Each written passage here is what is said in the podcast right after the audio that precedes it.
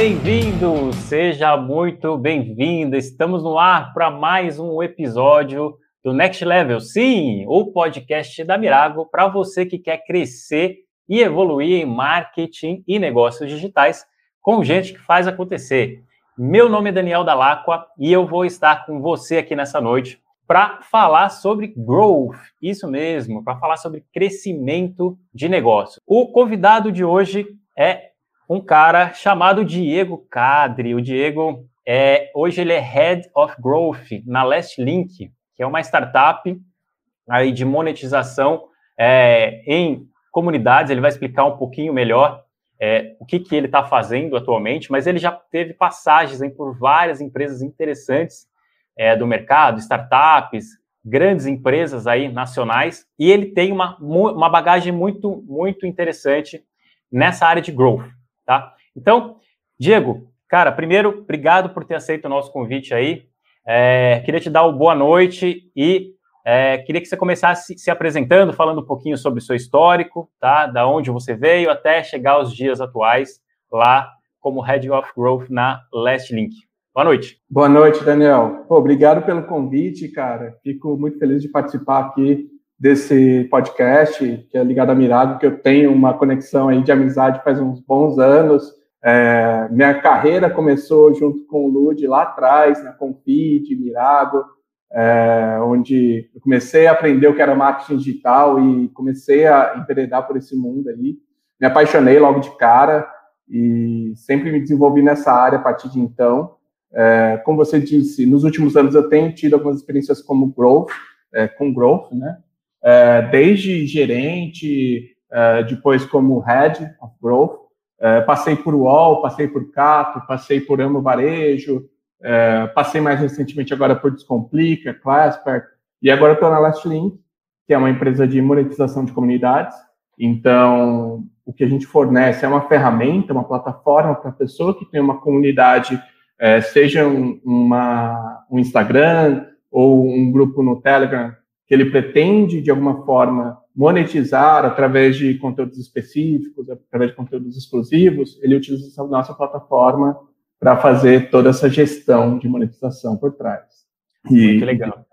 É muito bom, muito bom. E aí você teve várias experiências nessa parte de growth, né? Nessas empresas Sim. aí. Legal. Cara, vamos lá. Para a gente começar a esquentar os motores, é, começar realmente o bate-papo, vamos definir, né? Então, o que, que é o growth? Sim. Cara, eu costumo dizer assim, essa pergunta do que é o growth é, parece um pouco aquela pergunta do Provocações, eu não sei se você se lembra desse programa, e que no Sim. final o apresentador perguntava o que é a vida, né? É algo muito amplo, né? É, growth pode permear aí produtos, CS, marketing. É, aqui no Brasil é bem ligado a marketing, é, por causa, acho que, do estágio que a gente está de, de maturação dessas iniciativas. Mas eu costumo dizer que growth é todas as iniciativas que permeiam o crescimento da empresa em escala, desde produto, CS, marketing uh, e qualquer tipo de, de inovação que você possa pensar ali dentro da empresa que vai trazer crescimento em escala para essa empresa através de metodologia científica, que é levantamento de hipótese, teste, ajuste, teste novamente e depois ganho de escala. Ótimo. Ótimo, legal. Cara, e falando já né, na metodologia, né, entrando nessa, nessa etapa de growth, como é, ou quais etapas, melhor dizendo, quais etapas você vê né, numa implementação de uma estratégia, de uma filosofia de growth dentro de uma empresa? Cara, eu acho que a implementação de growth dentro de uma empresa passa primeiro por um diagnóstico, onde você vai entender o que a empresa já fez, os processos que já existem, os processos que estão faltando, e a partir daí começar a fazer uma metodologia mesmo, um processo onde você vai levantar as necessidades, seja a formação de um time, seja a estruturação de um framework de trabalho, seja a formação de squads multidisciplinar dentro dessa empresa, para depois levantar hipóteses e fazer uma gama de experimentos para encontrar os caminhos para o crescimento dessa empresa. Então, você pode gerar uma série de experimentos dentro da própria empresa, dentro do próprio produto ou nos canais de marketing que essa empresa tem para você encontrar quais caminhos funcionam e a partir daí começar a esticar a corda, como diz, né, para chegar ao teto de crescimento dentro dessas iniciativas que você está testando. Perfeito. E assim, cara, é, empresas que estão começando, né? É, porque assim, uma coisa é talvez uma startup que já está muito bem, é, tem muito aporte financeiro e ela consegue já começar depois de um product market fit, já ter recursos, né? Para, enfim, montar talvez até um time de growth é, dentro de casa. Mas uma é, outra, né? Outras empresas não têm né, essa possibilidade ou tem muito menos recursos para começar. É, no seu caso, né? Acho que você já teve em ambos os lados, acredito eu. Me corrija se eu estiver errado, mas quem está começando a olhar para isso, né? Que tipo de, é, de, não sei se é uma dica, mas que tipo de, de, de começo seria o ideal, seja uma pessoa ou um pequeno time, para começar growth dentro de uma empresa com pouco recurso? Cara, eu acho que assim, para você começar numa empresa com pouco recurso, o primeiro ponto que você deve tocar ali é levantar todo e qualquer tipo de dado que você tiver para entender o que acontece no seu fluxo de, de conversão mesmo, dentro do seu funil. Uh, entender como as pessoas estão chegando no seu site, como elas estão se comportando dentro do seu site, qual que é o, o caminho que elas seguem até o final de conversão. E depois, obviamente, da conversão, você pode considerar ativação, é, rentabilização, é, retenção, e aí, de acordo com cada negócio, isso se aplica de uma maneira diferente mas você levantar essa gama de dados e começar a identificar, através de, dessa análise, onde você tem furos e que você pode atuar, onde tem ali o, o, os ganhos mais rápidos, né? É, então, às vezes, poxa, você está com furo, é no topo de funil. Então, cara, começa a fazer algumas campanhas para trazer gente nova para o seu funil de conversão. Às vezes, a sua landing page não está funcionando tão bem tenta, testa uma landing page diferente, faz um teste AB é, com uma landing page diferente, ou às vezes até com algum tipo de botão diferente, enfim. Você pode levantar ali é, esse tipo de, de ideia para começar a trabalhar. Uma outra dica também que eu acho que é super importante é ir para o mercado, ver o que as, as, outras empresas estão fazendo, seja concorrente ou não, sabe? É, por exemplo, uh, você pegar uma empresa que está fazendo um member get member super é, super tranquilo assim em relação à, à, estrutura e ao pagamento e ao custo disso, que você pode adaptar a sua realidade e pegar a sua própria base de clientes para começar a gerar é, novos clientes para você. É, então, eu acho que, que você conseguir trazer, primeiro, olhar para o seu funil de conversão e seu funil de retenção ali, como ele está funcionando, desde o início, e ver onde tem furos, que você possa atuar rápido e, através disso, gerar ganhos muito rápidos e de curto prazo e olhar para o mercado para ver pequenas boas práticas que você ainda não está adotando e que seu concorrente está, ou que outras empresas que são modelos de mercado estão, é, pode ser um começo para você iniciar esse levantamento de hipóteses, esses testes AB e depois documentar isso. Enfim, é super importante né, você ter algum framework ali para você trabalhar os seus experimentos e através de gerar aprendizado de longo prazo, que você vai poder aplicar depois. Então, fazer esse levantamento e documentar isso, eu também acho que é super importante. Perfeito. Você tocou num ponto aí que é o começo de tudo, é o levantamento de dados, né? E, cara, eu vejo, eu não sei se você vê isso, tá? Mas eu já eu trabalho como consultor de marketing digital e uma das dificuldades que muitas vezes a gente tem é a questão da metrificação, né, em si. E você colocou esse dado como sendo uma das primeiras coisas né, que uma, uma empresa que está começando deve olhar. E eu vejo muito isso. E quando eu falo da, da dificuldade de metrificar, não necessariamente, é, por exemplo, de uma campanha de Google Ads ou de uma campanha de Facebook, porque isso às vezes é mais fácil. Mesmo, assim, às vezes tem problema de pixel e tal, mas a dificuldade de metrificar é de cabo a rabo, vamos dizer assim, desde a entrada, a ponta do lead, né, até todo o processo que ele sai, até sair lá um cliente na ponta e depois retenção e tudo mais. Você vê é, isso acontecendo e, se sim, como é que isso impacta no dia a dia de vocês, né, que, que trabalham com isso? Cara, eu acho que assim isso existe em toda empresa. Em toda empresa que eu passei hoje tinha algum tipo de dificuldade de metrificação, tá? É, e aí, óbvio que quando você tem recursos, quando você está numa empresa maior, quando você já está numa empresa mais bem é, a, com um aporte maior ali de dinheiro, você consegue ir atrás de especialista, atrás de ferramental para resolver esse problema. Mas é, empresas menores também é mais é bem comum ter esse tipo de problema. E o que eu digo sempre é o seguinte: primeiro garanta fazer o arroz com feijão ali, metrificar o básico, que é o last click, que é o cara, o cara entrou por um canal X e naquele momento ele foi e converteu. A partir desse momento, você consegue minimamente confiar um pouco naqueles dados e saber que aquilo ali é real. E a partir daí, você consegue fazer um, um, um planejamento de experimentos para entender cada uma das fases do funil. Então, você pega suas iniciativas, você medindo last link, né? Last click, aliás, desculpa. você medindo last click, você consegue qualificar suas iniciativas, as suas campanhas, as suas iniciativas de topo, meio, fundo de funil, e a partir daí começar a fazer experimentações para entender como aquilo afeta todo o seu funil de conversão. Então, poxa, beleza, eu estou aqui metrificando no last click todas as minhas iniciativas. E eu tenho iniciativas de Facebook de topo de funil e de fundo de funil. Vou experimentar pausar por três dias minhas campanhas aqui de topo de funil e ver quanto isso afeta todo o meu restante de funil de conversão, entendeu? Você pausa ali por três dias, uma semana, não sei, o, o que você puder de testar, e você consegue, dessa forma, começar a entender qual que é a atribuição de cada um desses canais, quantas influenciam nas conversões do seu dia a dia, entendeu? Isso é extremamente importante, assim, na, nas iniciativas de growth. Por quê? Porque se você vai para o puro last click, last, last click e fala assim, olha, é, se o cara está me dando ROI aqui, se esse canal está me dando ROI, beleza, eu mantenho, aumento o investimento. Se esse canal não está me dando ROI, sinto muito, vou pausar você acaba é, caindo numa armadilha que vai chegar em algum momento que você só vai trabalhar o fundo do funil e esse público vai se esvair, realmente. Ele não vai, vai chegar um momento que você já tirou tudo que tem que tirar dali e não está entrando gente nova no seu funil de conversão. Uhum. Por quê? Porque você só está vendo o, o last click ali do que deu no fundo do, do, do funil e que você não conseguiu experimentar outras, outras fontes e entender como elas afetam o seu, seu retorno.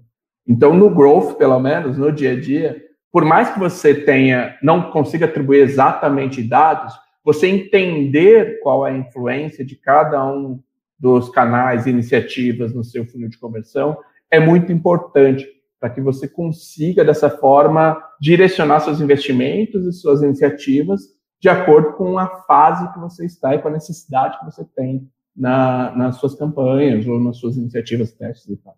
Legal. Cara, é, você falou muito de experimentos, de, de, levantar algumas hipóteses, né? Como é que é isso na prática, assim? É, como é que você, é, a partir né, de, de, uma base de dados ali, você levanta as hipóteses que você quer trabalhar, sejam de pro, possíveis problemas ou até oportunidades que você visualiza. Como é que, como é, que é isso na prática, né? Então, na prática, cara, você levantar hipóteses pode ter várias fontes, tá? É, o que eu faço na prática normalmente é criar uma base, uma, um índice de experimentos que eu quero fazer, é, tentando ali é, documentar eles, e cada um eu faço uma ficha separada onde eu vou fazer ali um, uma, uma, análise mais profunda do que, que vai ser medido, qual que é a hipótese, o que, que eu espero de resultado, enfim, mas aí eu crio esse índice com base em várias fontes de, de, de informação, e mas normalmente eu procuro fundamentar cada uma das minhas hipóteses, tá? Então, por exemplo, é, pegando uma gama ali de dados, eu posso primeiro analisar onde, como eu disse, tem furos dentro do meu funil de conversão, e a partir daí levantar algumas hipóteses para testar, para ver se eu consigo melhorar esse meu funil e tirar esses furos que estão ali é, visíveis através do dado eu posso ir fazer um estudo de mercado, estudar concorrência, o que, que meus concorrentes estão fazendo que está funcionando, deixando de funcionar, quais são os canais principais que os caras estão utilizando. Eu posso ir para alguma coisa que não seja necessariamente meu concorrente, mas fazer um benchmark aí com alguma empresa parceira, algum amigo que eu conheça de mercado, perguntar para ele o que está funcionando de lá. E eu posso também voltar para dentro da empresa e fazer brainstorms com a minha equipe, com outros times, fazer uma, uma base de ideias que venha da empresa e deixar aberto para as pessoas contribuírem ali. E aí, com esse monte que eu vou gerar de ideias, eu coloco ali nesse índice e começo a priorizar essas, essas ideias, essas hipóteses, né? Tento fundamentar todas elas com algum tipo de fundamentação, pode ser teórica, empírica, com a minha experiência, é, e a partir daí entender quanto que aquilo vai ser fácil colocar no ar versus o impacto que ele vai ter nas minhas, nos meus resultados, que vai, me, me vai mexer ali a agulha, né? Que, que vai mexer ali o, o ponteiro para o resultado que eu busco. E Perfeito. na prática é assim que funciona o dia a dia ali de, de levantamento de, de hipótese para fazer experimentos dentro de growth, né? Pelo então, menos na minha experiência. Basicamente, você tem um repositório, né, e várias hipóteses ali levantadas, e você prioriza isso de acordo com impacto e facilidade ou dificuldade de implementação, de execução, né? Basicamente sim, isso. Sim, isso é o básico, não é sempre assim, tá? Vamos lá, vai ter, vai ter hipótese, por exemplo, que vai vir que não vai ter uma fundamentação específica, mas é, no seu feeling você vai querer colocar no ar. Acontece, não hum. pode ser a maioria, mas Acontece você ter uma outra ali é, nesse sentido. E vai ter tá. também experimentos que muitas vezes ou é muito difícil ou não tem tanta relevância para resultados, mas é importante para a companhia. E aí você pode priorizar também com base nisso, de olha, esse experimento aqui, é, poxa, sei lá, vai validar alguma coisa que a gente está precisando aqui em produto, ou na landing page, ou como, sei lá, linha de comunicação, e que isso não necessariamente vai gerar um resultado, um impacto gigantesco ali nas vendas ou nos leads ou qualquer métrica que você tenha aí. Bacana. Cara, é, quando a gente fala de bibliografia, né, de growth, tem dois livros que a galera cita muito, que é um é do Sean Ellis lá, que é o Growth Hacking, né, que foi o pai que cunhou esse termo, é o pai do termo, e um outro livro chamado Tração, né, é, eu queria fazer uma pergunta para você ligado a um conceito que eu, que eu vi nesse livro do Growth Hacking, do Sean Ellis, que ele fala que growth, ele basicamente ele, ele atua né, em quatro, quatro etapas, vamos dizer assim. Então, ativação, ele fala, é, aquisição, desculpa, ativação, a retenção e a monetização, né? Eu queria saber de você o seguinte, como você tem experiência em vários tipos de negócios diferentes, negócios mais iniciais, negócios já mais consolidados, é, a, a, o growth ele vai atuar diferente, de diferentes formas de acordo com a maturidade do negócio em cada uma dessas etapas. É, como é que funciona isso é, em diferentes níveis de maturidade de negócio? Olha, eu, eu entendo que sim, ele vai atuar diferente de acordo com a maturidade do negócio. Porque se você pega um, um negócio que está começando agora, a preocupação muitas vezes, dá, até para dar tração ali né, no negócio, vai ser gerar mais, mais base, vai ser gerar mais clientes, vai ser trazer mais, gente, mais pessoas para dentro de casa, para consumir o seu produto. Foca e aí, quando... É, exatamente. E aí, quando você está nesse estágio, óbvio que você vai focar ali em aquisição, ativação, é, para tentar gerar realmente essa base de pessoas entrantes e, e utilizando até seu produto, até para gerar uma massa de, de conhecimento de dados das pessoas utilizando e de pesquisa e tudo mais, para você melhorar o seu produto e melhorar aí as suas outras suas próximas fases de retenção e monetização, entendeu?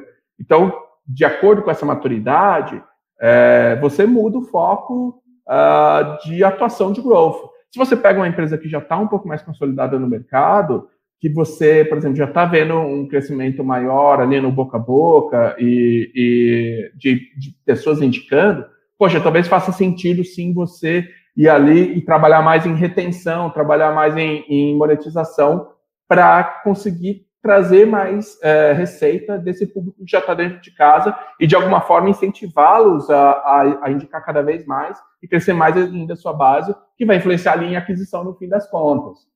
É, então depende muito sim dessa maturidade da empresa. E, eu acho que não só, tá? Eu acho que também depende um pouco da, do objetivo como companhia que essa empresa tem. Porque, sei lá, você pode estar, por exemplo, num momento de captação é, em que você quer crescer um pouco mais o bolo ali para mostrar números melhores para os investidores, né? E aí, você que está ali, às vezes, num foco de retenção e monetização, você volta de novo o foco em aquisição para trazer mais gente enfim, eu acho que, que, é muito específico de cada momento e cada objetivo que você está vivenciando. Perfeito, perfeito. Cara, no, no outro livro que eu comentei, no Tração, ele traz um modelo lá de 19 canais, né? Ele, ele traz um framework lá que é o que ele chama de Bullseye. Bullseye né? Isso. E aí, enfim, a, qual que é a lógica, né? Ele fala para você ir testando, né, diferentes tipos de canais para entender quais deles tracionam, né? Por isso o nome tração. E aí ele defende esse foco de vários testes em vários canais para você, de repente, encontrar um é, ou no máximo dois e dar um all-in, né? E com tudo para cima desses canais. Quero saber de você o seguinte, na prática, né? De quem vive lá o dia a dia, vocês buscam esse tipo de, de, de, de comportamento, de situação, Diego? Como é que é isso, cara? Tipo, cara, cara achei um canal aqui, agora é, é pisar no acelerador e ir com tudo para cima. Olha, na prática e da minha experiência, eu posso trazer, né? É, depende muito do, do, momento da empresa e da quantidade de recursos que você tem. Eu acho que isso é, é o principal.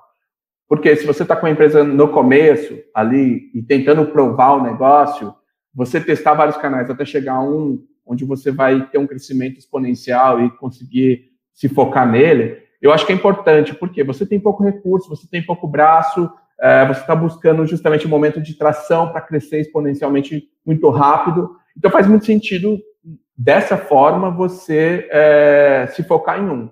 No entanto, eu acho que a partir de um determinado momento da empresa, uh, você buscar outros canais que complementem essa, esse seu crescimento e que cada vez mais você consiga contar de dividir os ovos em várias cestas, sabe? É, faz muito sentido. Eu já estive em empresas, por exemplo, em que o meu objetivo era diminuir a nossa dependência do Google. Então, meu objetivo era buscar canais que diminuíssem a dependência em Google. Por quê? Porque se o Google amanhã, sei lá, resolve, vou desligar meu servidor aqui 24 horas, sua empresa quebra, entendeu? É, principalmente nesse momento assim, que você está ali com o dinheiro vendendo o almoço para comprar a janta. É, então, na prática, eu acho que o momento da empresa conta muito. E um segundo momento, eu gosto sempre, nas minhas experiências, de ter uma parte do budget para experimentar coisas novas, canais novos, é, maneiras novas de aquisição, que é, é, é, um, é um dinheiro que você não vai contar com o ROI daquele dinheiro, você vai contar com o aprendizado que ele vai gerar para você. Você está comprando aprendizado através daquele investimento ali. E aí, numa, nesses aprendizados, obviamente, a sua ideia é encontrar outros, outros canais que você consiga crescer em escala e que você consiga também chegar ao teto. Porque você concentrar num canal, o que vai acontecer é que em algum momento você vai bater num teto, é, que aí você vai ter que inovar para poder ultrapassar esse teto. E muitas vezes, a, a partir do momento que você bate nesse primeiro teto, vale a pena você explorar um canal que ainda está é, que está inexplorado por você, que você ainda tem ali um, um, um espaço para crescer num, num, primeiro step, num primeiro teste, num primeiro, enfim, investimento, entendeu? Perfeito, perfeito. Essa, esse insight que você deu de ter uma verba separada para testes e aprendizado, eu acho que é valiosa, né? E, e você sempre contar com isso para estar tá lá sempre aprendendo alguma coisa com aquele orçamento que você separou. Muito legal. Cara, Exatamente. agora uma, uma, outra coisa que eu vejo bastante nas comunidades de growth, assim, que eu, que eu participo, ou pessoas que eu já conversei, é, é, o lance da North Star Metric, né? Que aqui no Brasil já vi algumas pessoas falando de é, métrica estrela guia, né? Que, que é uma métrica que, enfim, que direciona né, o foco da empresa, pelo menos num, num determinado momento. É, eu queria saber de você, cara, se você pudesse é, detalhar um pouco melhor o que é isso e se na prática você usa esse tipo de conceito para trabalhar. Cara, é, vamos lá. Sobre um pouco o que é isso. A métrica que norteia né, suas, suas iniciativas aí, ela é uma métrica que não necessariamente está ligada a vendas diretamente, mas que vai direcionar todos os seus esforços de growth atrás da, de crescimento dessa métrica. Pode ser é, geração de lead, pode ser crescimento de ativação de lead, pode ser uh, gerar tráfego para uma determinada página, apesar que eu acho que é um pouco menos usual esse tipo de, de métrica, mas realmente é algo que vai nortear, nortear suas iniciativas de growth, onde o principal KPI que você vai olhar é ela quando você estiver fazendo algum tipo de experimento uh, que busca o crescimento da empresa. Tá? E às vezes você pode estar fazendo um experimento não necessariamente está buscando esse crescimento. Uhum. É, na prática, Sim, eu já trabalhei algumas vezes com, com utilizando uma métrica única ali para nortear as nossas iniciativas. Uh, no entanto, existe um, um, um, ecossistema de outras métricas em volta que você precisa observar e levar em consideração nas suas iniciativas. Eu vou dar um exemplo, tá? É, eu tive uma experiência em que a minha métrica que, que norteava as iniciativas era a geração de leads. Então, era as pessoas que clicavam num determinado botão e deixavam seu lead lá para depois, eventualmente, comprar, depois ativar essa pessoa. O primeiro mês que eu fiz alguns experimentos, montei uma estrutura lá de campanhas, a gente é, bateu essa métrica, estourou assim é, a meta dessa, dessa métrica, só que ao fazer uma avaliação mais a fundo, a gente viu que o público que estava deixando o lead ali, dentro do tempo que a gente estava esperando, não estava fazendo a compra no final, não estava se tornando um cliente ativo. É, então, isso significa o quê? É, eu não consegui bater a meta. Por mais que eu tivesse essa métrica como a, a, a métrica ali, a estrela guia, né? Uhum. Ela carecia de uma qualidade de outras métricas em volta para indicar que aquele público que estava virando lead era um público qualificado e que depois ele iria virar venda. Então, na prática, o que eu vejo é sempre isso. Você tem que, pode ter essa métrica, você pode guiar suas iniciativas por essa métrica, mas, primeiro, tem que ser muito bem avaliada e muito bem escolhida. E segundo, eu acho que existem outras métricas em volta que você tem que considerar no seu dia a dia, que vai garantir a qualidade que é, do que você está olhando ali nos seus relatórios. Tá? E no fim, você também vai, vai observar todo o funil, né? E outras métricas vão permear ali sua análise, no fim das contas. Perfeito, perfeito. Eu acho que assim, é, é, como você comentou, a dificuldade ou desafio é saber exatamente qual seria, talvez, essa, essa North Star Metric, né? Que assim, é, um exemplo básico de você, você, tem um modelo freemium, por exemplo, né? E você tem lá um, um, uma demo, um demo gratuito que você oferece para os seus clientes, por exemplo, no mercado de SaaS é muito comum. É, e muitas vezes você pode entender que a sua métrica principal, a sua North Star Metric, é, por exemplo, é, novos usuários, né? Mas é, pode não ser a melhor métrica, é isso que você está falando. Então, por exemplo, pode ser o usuário ativo na plataforma, porque o, o cara pode ir lá fazer a conta e pode não usar meu produto, né? Então, qual métrica eu vou usar para definir essa North Star? E talvez Sim. essas outras métricas que eu vou precisar avaliar, né, junto com ela, para ver, então, qual, qual faz sentido acompanhar para a empresa ou o time de growth percorrer e ir atrás dela, né?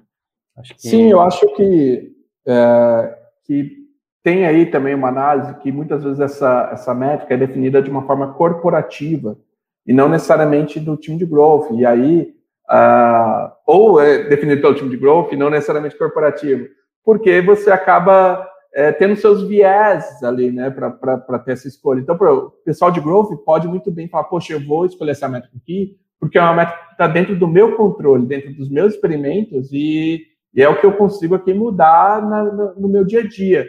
É, mas, cara, pode ser que não seja mais interessante para a companhia. E, do outro lado, como corporativo, sem muitas vezes consultar também o time de growth, é, pode ser uma métrica que o time de growth não consegue influenciar, porque foi depois de um ponto em que a equipe de growth não consegue mais trabalhar aquele, aquela métrica, entendeu? Eu acho que é bem importante realmente você considerar esse todo esse ecossistema de métricas em volta, apesar de ser salutar você definir algumas ou uma que seja a principal para você olhar ali a todo momento.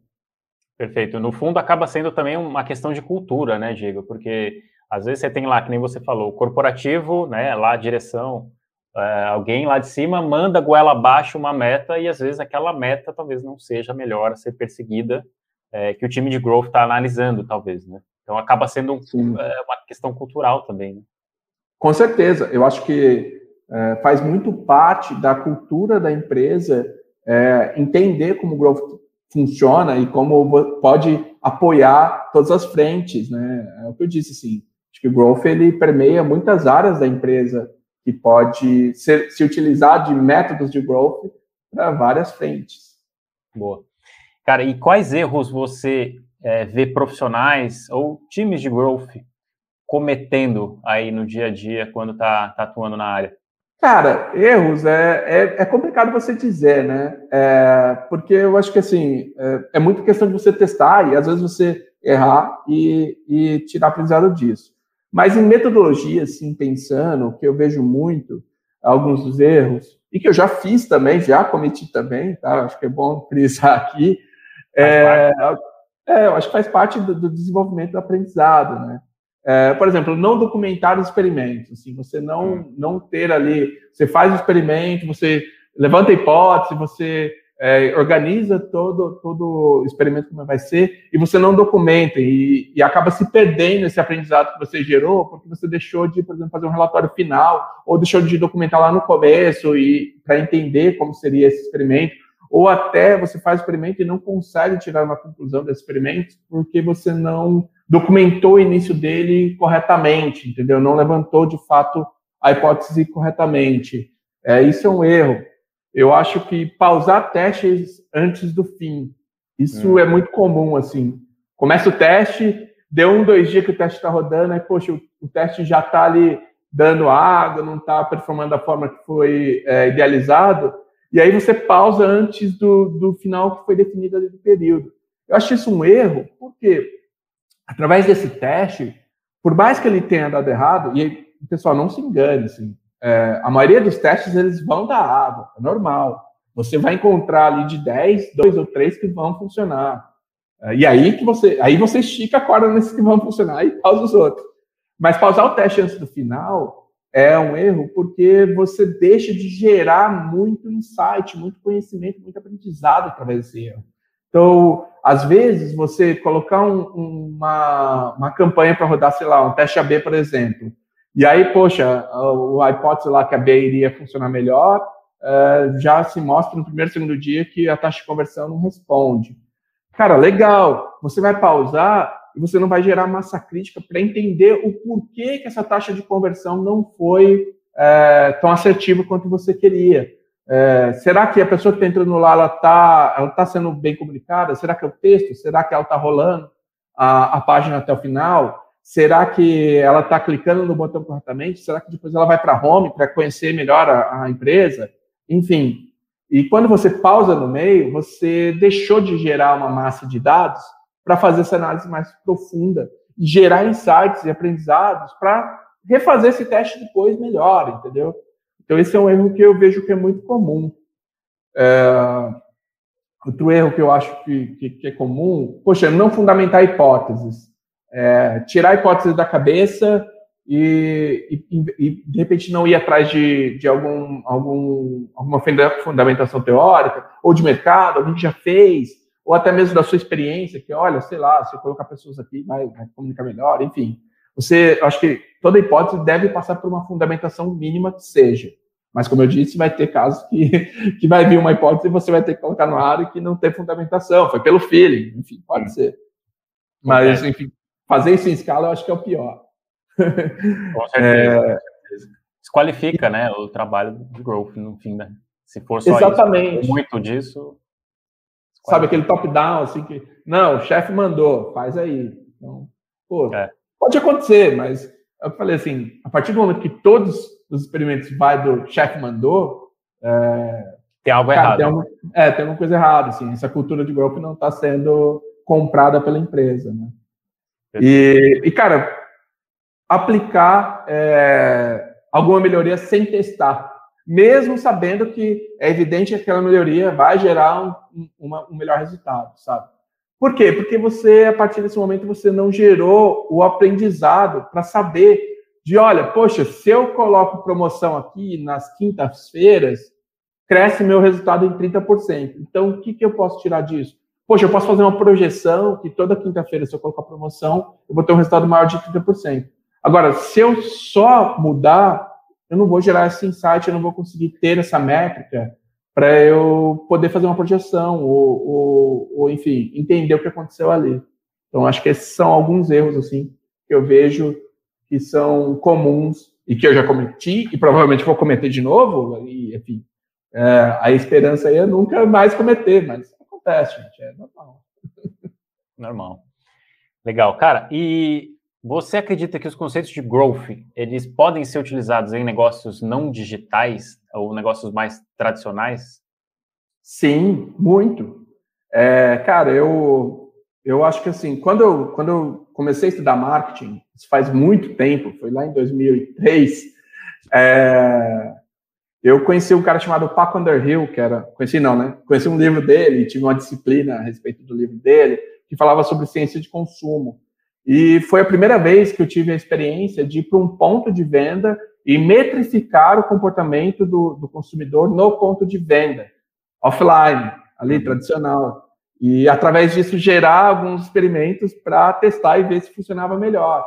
Então, acho que, cara, o, o, o growth é, um, é um, uma forma de pensar, é uma forma de você estruturar, né? É uma metodologia de trabalho que pode sim ser aplicada em, em, em negócios tradicionais, em negócios offline. É, eu acho que não tem uma, uma ligação que só pode ser online, sabe? É você pensar em, nessa forma de levantar hipóteses, fazer experimentos, corrigir, ver o resultado, corrigir, testar novamente e encontrar as vias de crescimento para tentar é, fazer seu negócio crescer em escala. Seja ele um sorveteiro da rua, seja o, a maior empresa de online que tem. É, no fim do dia é uma mentalidade de crescimento, né? É, é isso Sim. que importa. E aí você vai buscar, obviamente, métodos que vão te ajudar a, enfim, alcançar os seus objetivos de crescimento. Sim, exatamente. É, e, obviamente, adequar a sua realidade, porque, assim, é, o crescimento para o sorveteiro, por exemplo, vai ser vender 10 picolés a mais. Agora, o crescimento para Uber, cara, é, é um jogo mais de milhão. É, exatamente. Legal. Cara, e você é, já atuou em várias empresas de vários portes. Qual é, você acredita que seja, se é que existe, tá?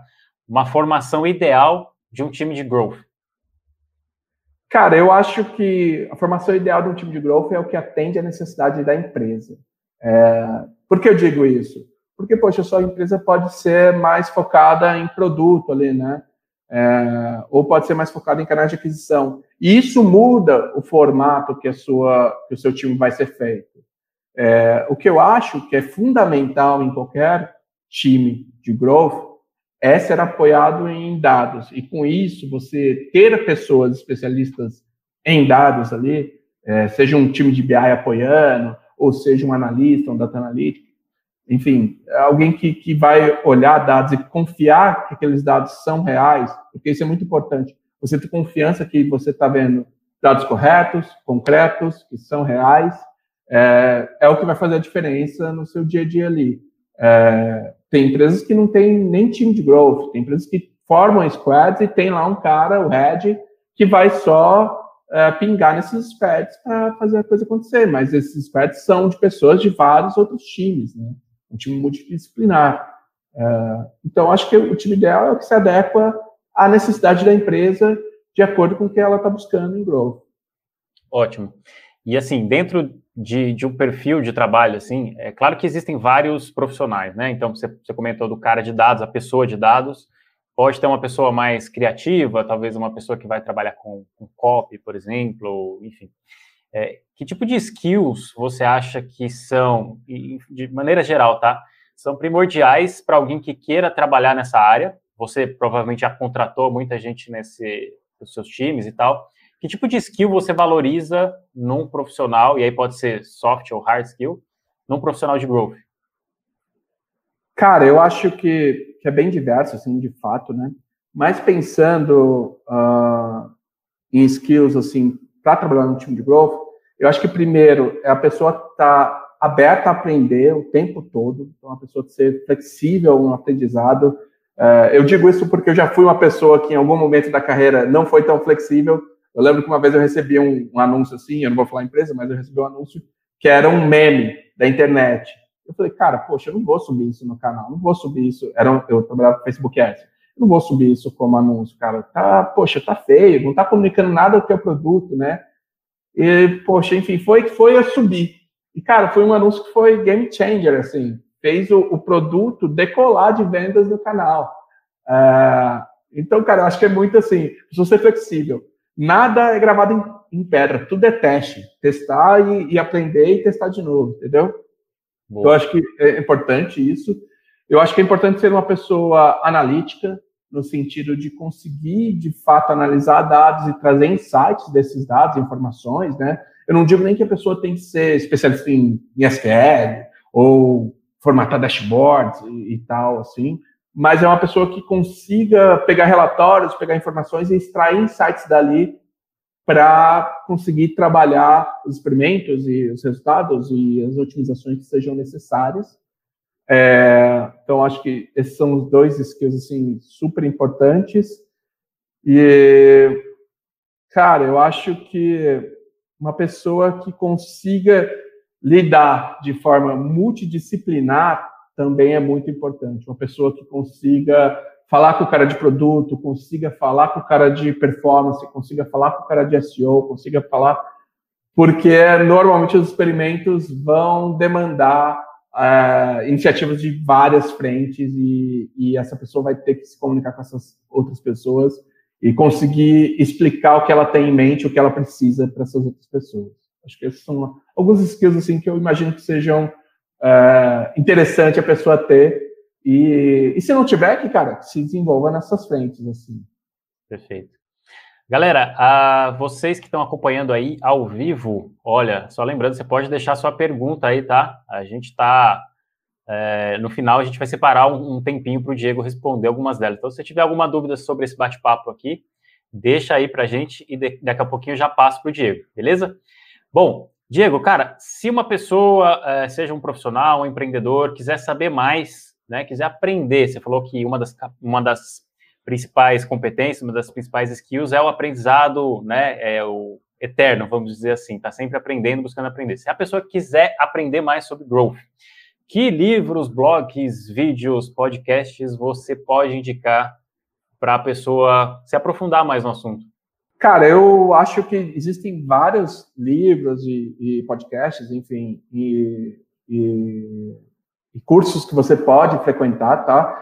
Alguns que eu, que eu tenho, assim, de base são o, o próprio é, Hacking Growth, né, do, do Sean Ellis lá, eu acho que é uma, é uma leitura interessante para se fazer. É o que eu disse, assim, não precisa ler ele completo, mas ter ele ali para consultar, entender a metodologia e vira e mexe você ir lá e voltar, acho importante. O próprio tração que você também citou, acho super legal, assim, é, acho que ele dá uma, uma gama aí de, de canais para você testar, ele traz vários cases que é super legal você consultar. É, cara, além disso, como eu disse, eu acho que nem existe mais edição atual, tá? Mas o Ciência do Consumo do Paco Underhill, quando eu li, é, foi um, um, cara que me abriu assim a cabeça para essa história de experimentar, de analisar dados, seja no ponto de venda físico ali e hoje em dia seja no digital. Então, enfim, acho é uma leitura interessante. Uh, como sim, fundo de insights, eu gostei muito do Free e do, do Cauda Longa do Chris Anderson. Uh, achei bem legal, li os dois e, enfim, acho que serve ali como uma fonte de inspiração. Uh, newsletters, eu, eu consulto muito uma que chama Demand Curve, que é super legal. Procurei no Google, só você procurar aí Demand Curve, que tem. Demand uh, Curve. É, exatamente. É, é, muito no formato de outra que eu consulto sempre, que é Let's, Let, Let's Grow, né? que também eu recomendo, da Mirado é, que vem tá. traz ali alguns blocos de informações importantes para aquele momento e se você quiser consultar mais, você clica lá e vai ver mais profundamente. Mas é legal que ele já dá ali a introdução, já te dá ali o, o spoiler do que se trata e, e enfim, eu, eu gostei bastante dessa newsletter. Eu acompanho muito o pessoal da Digital Marketer, uh, eles têm um, um podcast que é muito bom, que eu acho que é Perpetual Traffic, se eu não me engano, Gosto muito do podcast dos caras, acompanho sempre. É, também leio bastante o pessoal da Ad Expresso, não sei se você conhece, acho legal, eles trazem algumas, algumas, algumas experimentações com, com anúncios especificamente, que eu acho super, uh, que me traz insights muito interessantes. Tem muitas dicas legais lá mesmo. É, então, eu gosto bastante. O blog também da, da Digital Marketer eu acho bem legal, também faz bastante coisa interessante. E, e eu acho que, assim, acompanhar a Mirago, que sempre tem cursos ali, eu estou sempre de olho e sempre faço os cursos uh, ao vivo para tirar algum insight. Acho que tem muita informação rica. E, pessoal, de graça quando, quando você vai assistir o ao vivo, né? E tem lá o Plano Pro. E também o podcast Next Level, acho que é super importante você consultar e estar tá sempre aí escutando, que também vai te trazer insights super interessantes. Acho Boa, isso... esse jabá não foi combinado, hein? não, não foi combinado. Mas, de fato, eu acompanho é, tudo que, é, da Mirago, porque é o que eu falei, assim, eu tenho uma relação de longo prazo de amizade aí com, com o Lud, e, e eu sempre acompanhei, sempre tive próximo, porque eu sei de quem vem e, e e sempre e sei que tem coisa importante, interessante ali. Uh, só para finalizar também, cara, um livro que eu li recentemente, assim, faz, um, faz pouco tempo que eu terminei, eu achei bem legal, o Marketing de Conteúdo, do Rafael Hess. É, é bem legal o livro, assim, acho, novamente, assim, ele não fala especificamente de growth, tá? Mas vários das, das, das minhas consultas não necessariamente falam exatamente de growth, mas servem como fonte de inspiração para experimentos, de insights, e, e, eu acho que é super importante assim você ter essas fontes é, para o seu dia a dia. Boa, ótimas dicas, ótimas dicas. Cara, Diego, é, você está sendo uh, a nossa primeira cobaia aqui no podcast de um novo quadro que a gente está estreando hoje, tá? É, na verdade, é um quadro que a gente vai chamar ele de bate-bola, jogo rápido, que onde eu vou fazer uma, eu vou falar uma frase ou uma palavra e aí você me responde rapidamente com a primeira coisa que vier na sua cabeça ou alguma coisa que te marcou. Pode ser? Vamos nessa? Pode, vai ser um experimento aí para ver se é, depois é, escala para é, outros. É o um experimento, exatamente. Estamos fazendo growth aqui no, no podcast ao vivo. Vamos lá. Legal. Diego, um livro. Um livro, cara, eu leio bastante coisa, eu gosto muito da, de biografias, assim. Então, Poxa, eu gostei muito da biografia do Tim Maia. Uh, eu recomendaria a biografia do Tim Maia e o Noites Tropicais também, que é uma, uma biografia do Nelson Mota, mas ligada à música, assim, é um paralelo entre a vida dele e a música. É, eu gosto bastante. Então, são dois livros assim que não tem a ver com growth, mas que eu, que eu gosto bastante. Top. Uma frase que te inspira? Uma frase que me inspira. Cara, uma frase que me inspira é uma frase que eu já escutei de várias pessoas e que acho que permeia muito assim minha carreira. Tudo é teste, nada é certo. Ótimo. Uma pessoa que te inspira? Cara, uma pessoa que me inspira. Poxa, cara, assim, eu acho que tem várias pessoas que me inspiram assim no mundo, uh, pensando de, de maneira geral. Eu. Mas pensando profissionalmente, uma pessoa que me inspira, vou falar duas pessoas que me inspiram, e são dois amigos meus que eu sempre vou recorrer a eles quando eu tenho alguma dúvida, tá? Uma é o Ricardo Aquino, que é, é o cara que até dá aula na, na Mirago, enfim, um cara que eu admiro demais e que eu sempre troco ali com ele experiências, conversas e tudo mais. Então, ele é um cara que me inspira bastante é, na minha carreira. E outro cara é o Javier Parejo, que foi um cara que foi meu diretor muitos anos aí em várias empresas que eu passei, e que, poxa, ele sempre me dá uma luz ali quando eu estou meio perdido, meio pensando como é que eu faço, para onde que eu vou ali da, no dia a dia, e é um cara que está sempre de portas abertas para me ouvir, assim. Legal. Cara, um hábito que você pratica rotineiramente que você indica para outras pessoas? Cara, um hábito que eu pratico pratico rotineiramente, indico para outras pessoas, é ler, ler muito. É, e eu gosto de e ler de tudo, cara. Eu acho que assim, não necessariamente são livros que você vai ler que vão te trazer o que você precisa de informação, mas leia é, e leia de fontes confiáveis, leia de lugares que você entende que estão falando a verdade. Ótimo. E é, uma conquista que te orgulha? Cara, minha maior conquista, assim, no mundo é meu filho. eu acho que meu filho, assim, é, é um cara que, que veio para mudar minha vida.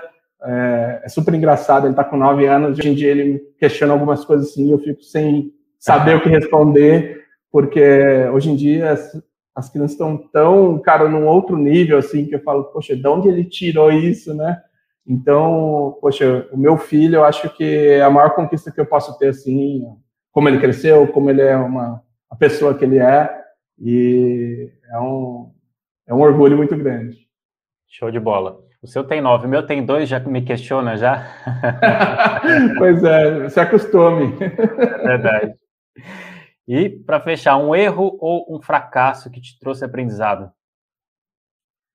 Cara, uh, poxa, acho que todos os erros assim que eu tive na, na minha carreira assim uh, me trouxeram algum tipo de aprendizado uh, no dia a dia assim.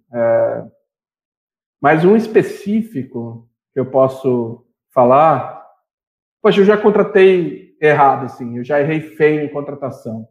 E eu acho que nas vezes que eu errei, eu sempre consegui aprender algum ponto ali que eu errei naquele processo de contratação que tinha ali um, uma bandeira amarela e eu não quis seguir e, e no fim acabou acabou dando errado assim enfim eu acho que o para todo mundo assim eu acho que o processo de você contratar uma pessoa para o seu time é algo super enriquecedor você consegue trazer muita, muito aprendizado.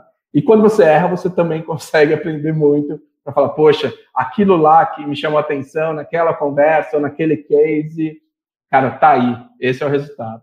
Boa, show de bola. Cara, você passou com louvor, então, no nosso bate-bola, jogo rápido. Muito bem, show de bola. Muito bom, Diego. Cara, deixa eu ver aqui. Bom, aparentemente não temos pergunta.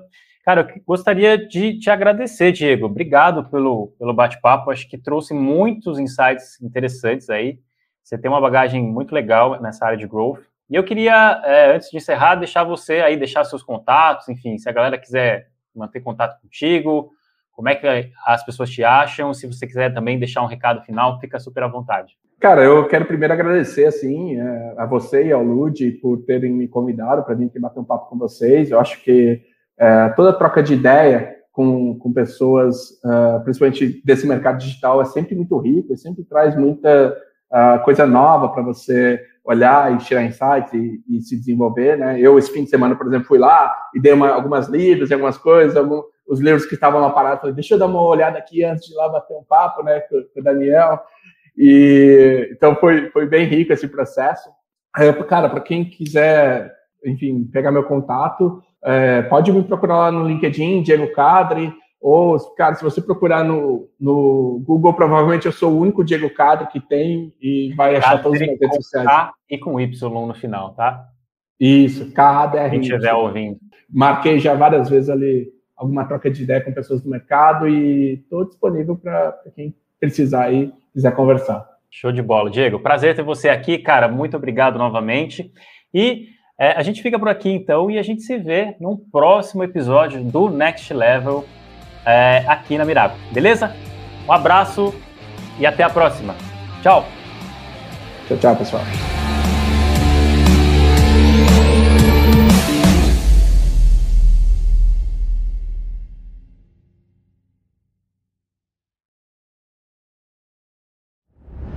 Quer aprender marketing digital no seu ritmo e ter acesso a mais de mil aulas? Agora você pode assinar o Plano Pro mensal da Mirago a partir de R$ 79,90 por mês e você cancela quando quiser, sem multas. Acesse mirago.com.br e comece agora!